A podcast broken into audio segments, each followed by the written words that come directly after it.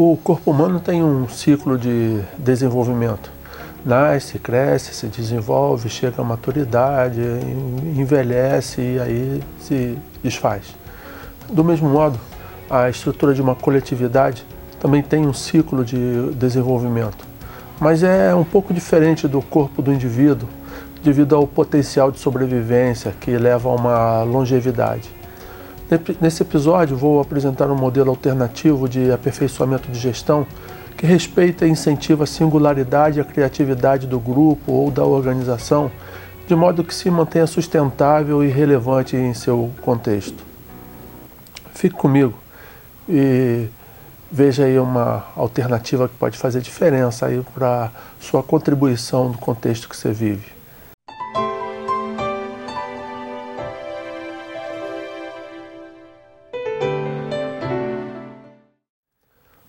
Após cerca de 40 anos de inquietudes, buscas, estudos, conversas, encontrei respostas que partilho com peregrinos como eu, que chamo de peregrinos da sabedoria perene.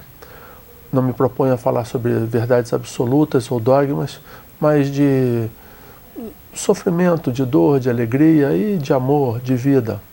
Se você quer saber mais sobre estes e outros assuntos é, relacionados à espiritualidade no seu sentido mais abrangente, não estrito à religião, se inscreva agora mesmo no nosso canal.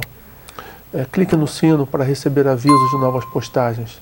Acesse nosso site e nos acompanhe uma jornada de respostas, mas também de muitas outras perguntas. A existência de uma empresa, instituição, comunidade, por si só pressupõe algum tipo de organização em funcionamento. A organização pode não ser perfeita ou eficiente ou eficaz, mas existe. O corpo humano do indivíduo tem um ciclo de desenvolvimento. Nasce, cresce, amadurece, envelhece e morre. Do mesmo modo, a estrutura de uma coletividade também tem um ciclo de desenvolvimento, mas que é diferente do corpo do indivíduo devido ao potencial de sobrevivência que leva a uma longevidade.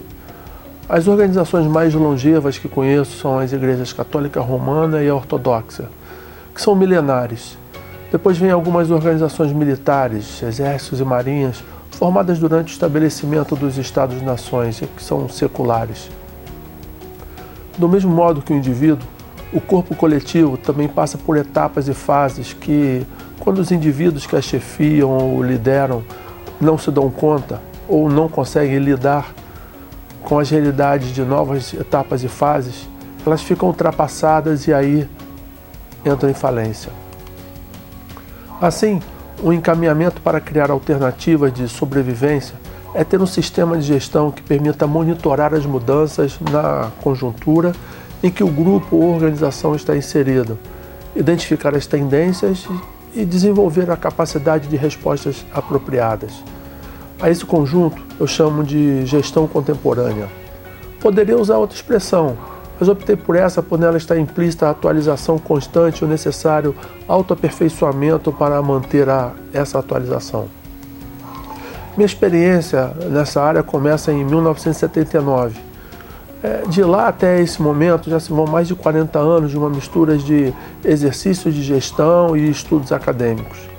Como resultado desse mix, é, verifiquei que as organizações saudáveis estruturam sua gestão fundamentada em cinco princípio da espiritualidade, com foco intencional em nove dimensões. Os cinco princípios de espiritualidade já foram comentados em episódio anterior sob o título de Gestão e Espiritualidade. Você pode ver nesse, nessa própria série. As nove dimensões vou apresentar nesse episódio.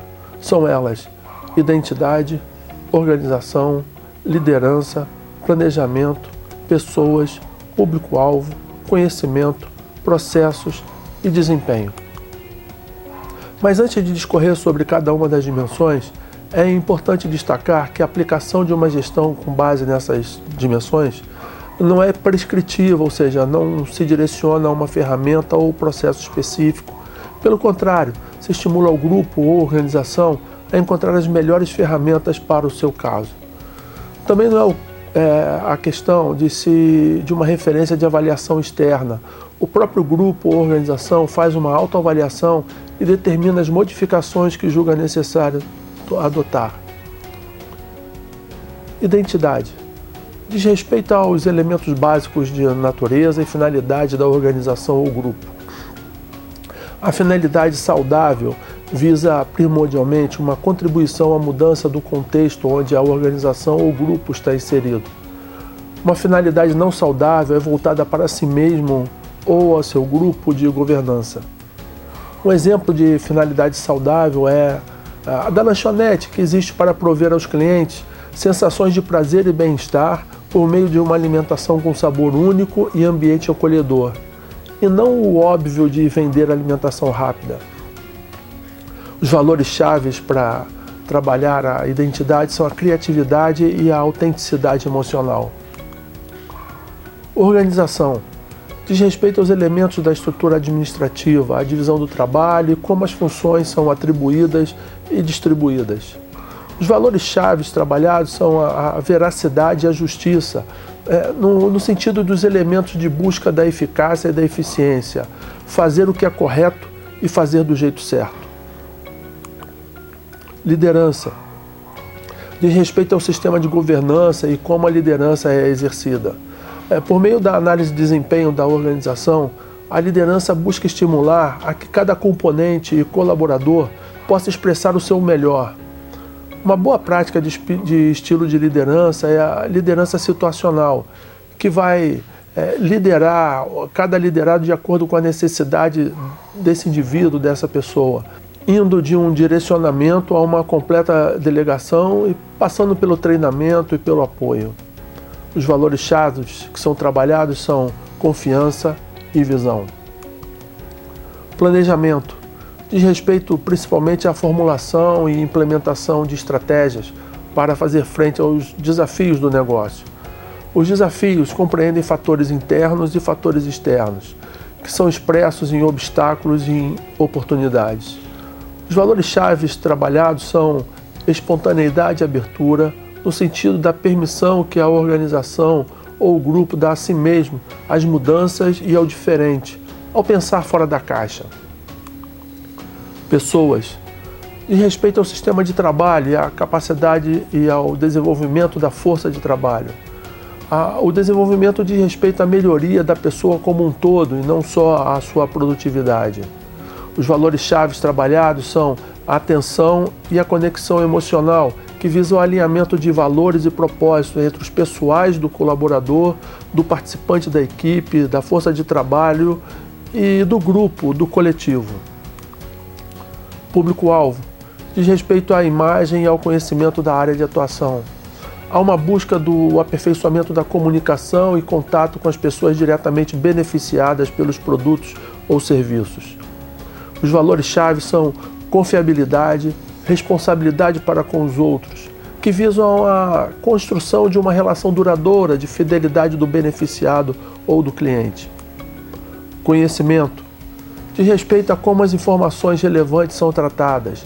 Devem ser considerados não só a coleta de dados, mas como estes dados são processados, armazenados e também como são considerados na tomada de decisão. Devem ser levados em conta é, dados comparativos com organização ou grupos similares, assim como as competências e talentos dos colaboradores, que não sejam requisitos diretos ao exercício das suas funções, mas que constituem recursos disponíveis em, situa em situações é, inesperadas ou um encaminhamento alternativos. Os valores-chave são originalidade e curiosidade. Processos. De respeito ao desenho da sequência de como as atividades são feitas a listagem do passo a passo. Às vezes, um passo precisa de explicação mais detalhada, que chamamos de procedimentos.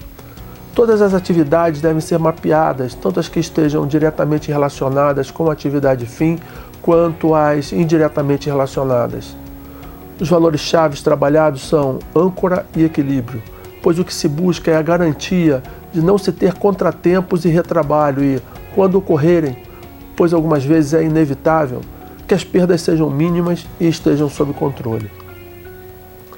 Por fim, desempenho. Diz respeito ao mapeamento e acompanhamento dos principais números que dão a indicação das condições do grupo ou organização. Então, também são vistas as tendências e, a partir delas, se toma decisões de correção de estratégias ou atividades. Os, os valores-chave trabalhados são confiança e visão. A aplicação de uma gestão com base nessas dimensões não é prescritiva, ou seja, não, não direciona uma ferramenta ou processo específico. Pelo contrário, se estimula o grupo ou organização a encontrar as melhores ferramentas para o seu caso. Também não é o caso de uma referência de avaliação externa. O próprio grupo ou organização faz uma autoavaliação e promove duas coisas. Um, é, autocrítica baseada na amplitude, aprendizado e inovação no campo de cada dimensão. E dois, o estabelecimento de ciclos de melhoria que seguem um plano de melhorias elaborado a partir da autoavaliação. Este modelo é universal, pode ser aplicado a qualquer tipo de grupo ou organização. O que altera é a amplitude e a profundidade com que a autoavaliação se faz em cada dimensão. Então, o que achou? Como você pode contribuir para o aperfeiçoamento do grupo ou organização a que você pertence? Te convido a escrever nos comentários destas páginas alguns fragmentos da tua experiência. Aproveite, faça a tua inscrição no canal, clique no sino para receber avisos de novas postagens, me acompanhe uma jornada de respostas, mas também de muitas outras perguntas. Por fim, visite nosso site em especial, o Centro Virtual de Treinamentos. Oferecemos processos que te apoiam na jornada do encontro consigo mesmo, a conhecer as suas sombras, potenciais, envisionar, entender e construir a sua realidade. Se quiser expandir o assunto aqui apresentado, é, visite o site, conheça nossos textos e livros ou nos contate. A equipe da Enem Alume está disponível para te apoiar em processos de autoconhecimento, desapego, tomada de consciência. Conte conosco. Até o próximo contato.